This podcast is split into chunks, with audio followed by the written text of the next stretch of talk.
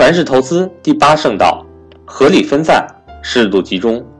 不遇上几次黑天鹅，你也不好意思告诉别人你是干投资的。在发现澳大利亚的黑天鹅之前，17世纪之前的欧洲人认为天鹅都是白色的。但随着第一只黑天鹅的出现，这个不可动摇的信念崩溃了。黑天鹅的存在寓意着不可预测的重大稀有事件，它在意料之外，却又改变着一切。人类总是过度相信经验，而不知道一只黑天鹅的出现就足以颠覆一切。黑天鹅事件是一种小概率的意外事件，无法预测它何时发生。从大的方面来讲，恐怖活动、各国的战争、经济危机、交易所的数据错误、大规模的传染病等等；从小的方面来讲，上市公司领导者的头脑发热犯傻。一个微不足道的小事件所引发的消费者信任危机，被一个新生的行业或公司快速取代，甚至我们个人的投资账户被盗等等，无论是何种黑天鹅事件，都无法预期，也无法估计它所造成的严重后果。有些事件看似很严重，大家都足够重视，结果什么问题都没有。如同这几年来市场一直担忧中国的房价泡沫破灭。银行坏账过多，引发银行倒闭，这个问题的严重性已经被社会各个阶层所共识。中国政府也采取了很多政策去渐渐化解。当一个问题得到足够重视的时候，这个问题就不是问题，因为人类总是能够非常聪明地解决各样各种各样的困难。所以，其实当整个大环境或者一个行业出现一个大问题的时候，引发的市场担忧。股价非常的便宜，这时候往往是投资的好时机，因为这些问题太共性了，大家都在想办法去解决困难，总有被解决的时候，总有过去的一天，那么此时就能够获得非常好的回报。反而最可怕、无法预见、无法评估后果的，是那些小事件所引发的大危机。我曾经亲自见证了美国安然公司的倒闭。安然公司曾经是世界上最大的能源、商品和服务公司之一，名列财务杂志美国五百强的第七名。然而，二零零一年的十二月二日，安然公司突然向纽约破产法院申请破产保护，该案成为美国历史上企业第二大破产案。安然公司成立于一九八五年，是由美国休斯顿天然气公司和北方内陆天然气公司合并而成。公司总部设在美国德克萨斯州的休斯顿，首任董事长兼首席执行官为肯尼斯·雷，他既是安然公司的主要创立者，也是安然公司创造神话并在后来导致危机的关键人物。安然公司在肯尼斯·雷的领导下，经历了四大步跨越，从名不见经传的一家普通天然气经销商。逐渐发展成为世界上最大的天然气采购商和出售商，世界上最大的电力交易商，世界领先的能源批发做市商，世界最大的电子商务交易平台，一步一个高潮，步步走向辉煌。二零零一年年初，一家有着良好声誉的投资机构老板吉姆·乔斯公开对安然的盈利模式表示怀疑。他指出，虽然安然的业务看起来很辉辉煌。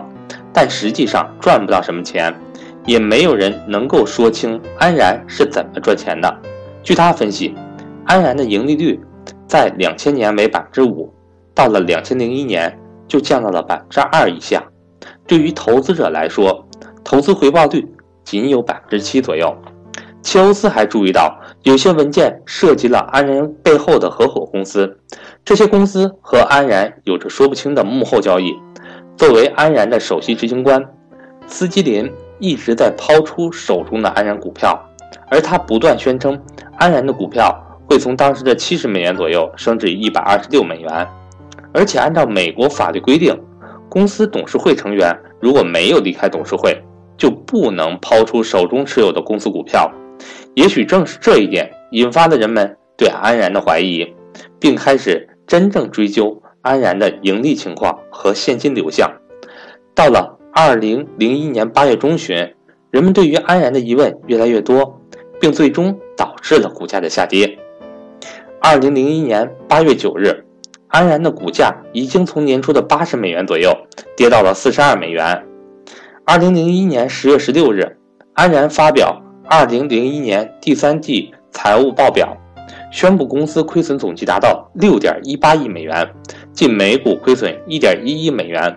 同时，首次透露，因首席财务官安德鲁·法斯托与合伙公司经营不当，公司股股东资产缩水十二亿美元。二零零一年十月二十二日，美国证券交易委员会瞄上安然，要求公司自动提交某些交易的细节内容，并最终于十月三十一日开始对安然及其合伙公司进行正式调查。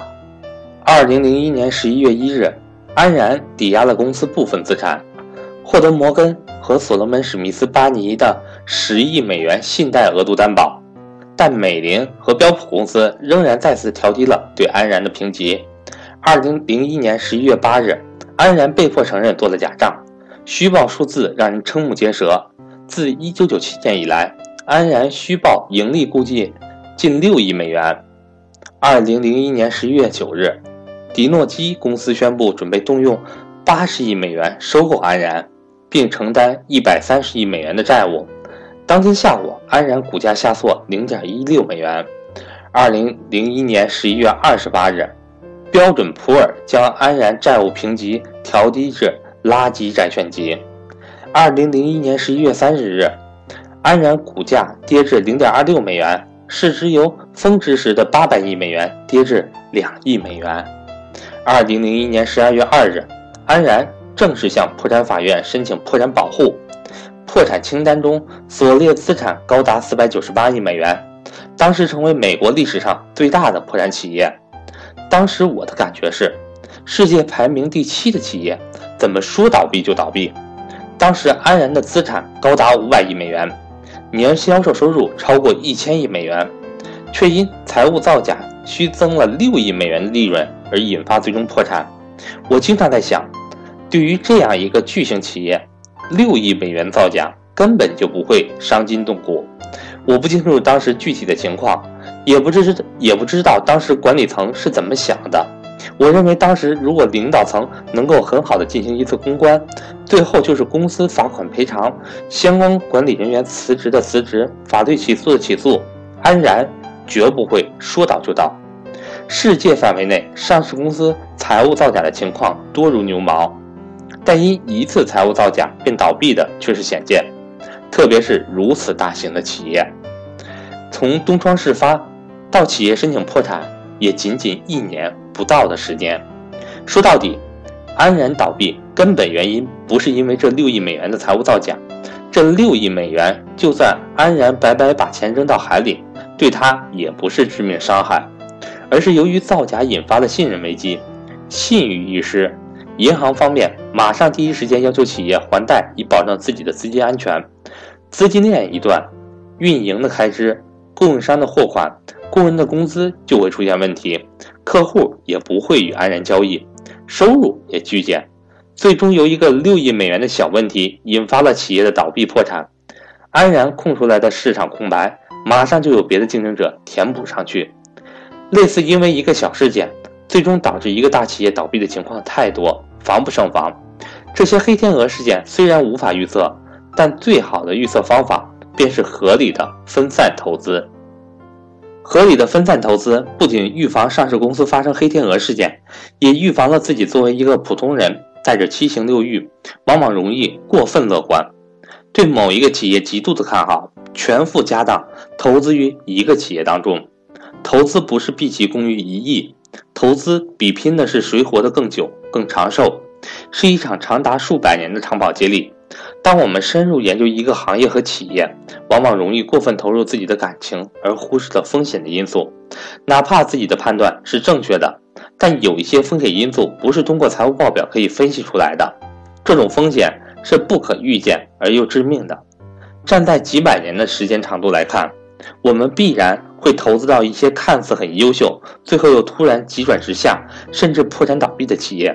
这如同绝不用杠杆投资的道理是一样的。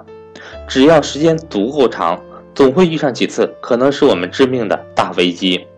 同时，随着一代又一代人的投资积累，我们通过复利投资积累的资金将会相当惊人。也必须投资于多个企业，才能保证自己的投资有充足的流动性，可以快速的切换行业与企业。分散投资，我们可以用一个通俗的比喻来定义：不要把所有的鸡蛋放在一个篮子里。这句话简要而精确地捕捉住了分散投资的特性。当我所说的合理分散与传统分散是有区别的。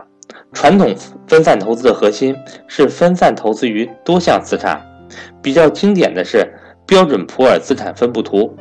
核心的思想就是分散持有多项资产，以应对不同时间长短的资金需求及降低风险，使财务稳健。传统分散对于股票投资的比例相当的低，因为在我们这个时代，股票的地位依然没有得到足够的重视，股票被认为是风险高的投资。事实上，我认为股票投资是所有投资中风险最低的投资选项。从战略上看，股票是一种长期收益最高、风险最低的投资。人们对股票的理解太过肤浅，类似于这类的标准普尔资产分布图，只能说是一种战术上的布局。对于我们家族以投资作为战略布局，没有太多的参考意义。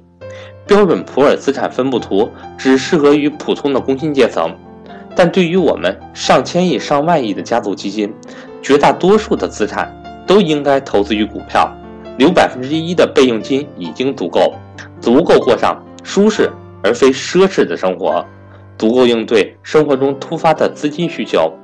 百分之九十九的资金都应该长期投资于股票，现金与债券只是在牛市中找不到便宜的股票。才能阶段性的持有，一旦股市进入熊市，出现大量便宜的股票，就不应该再持有过多其他资产，而应该持有股票。长期来看，现金与债券才是低收益高风险的资产。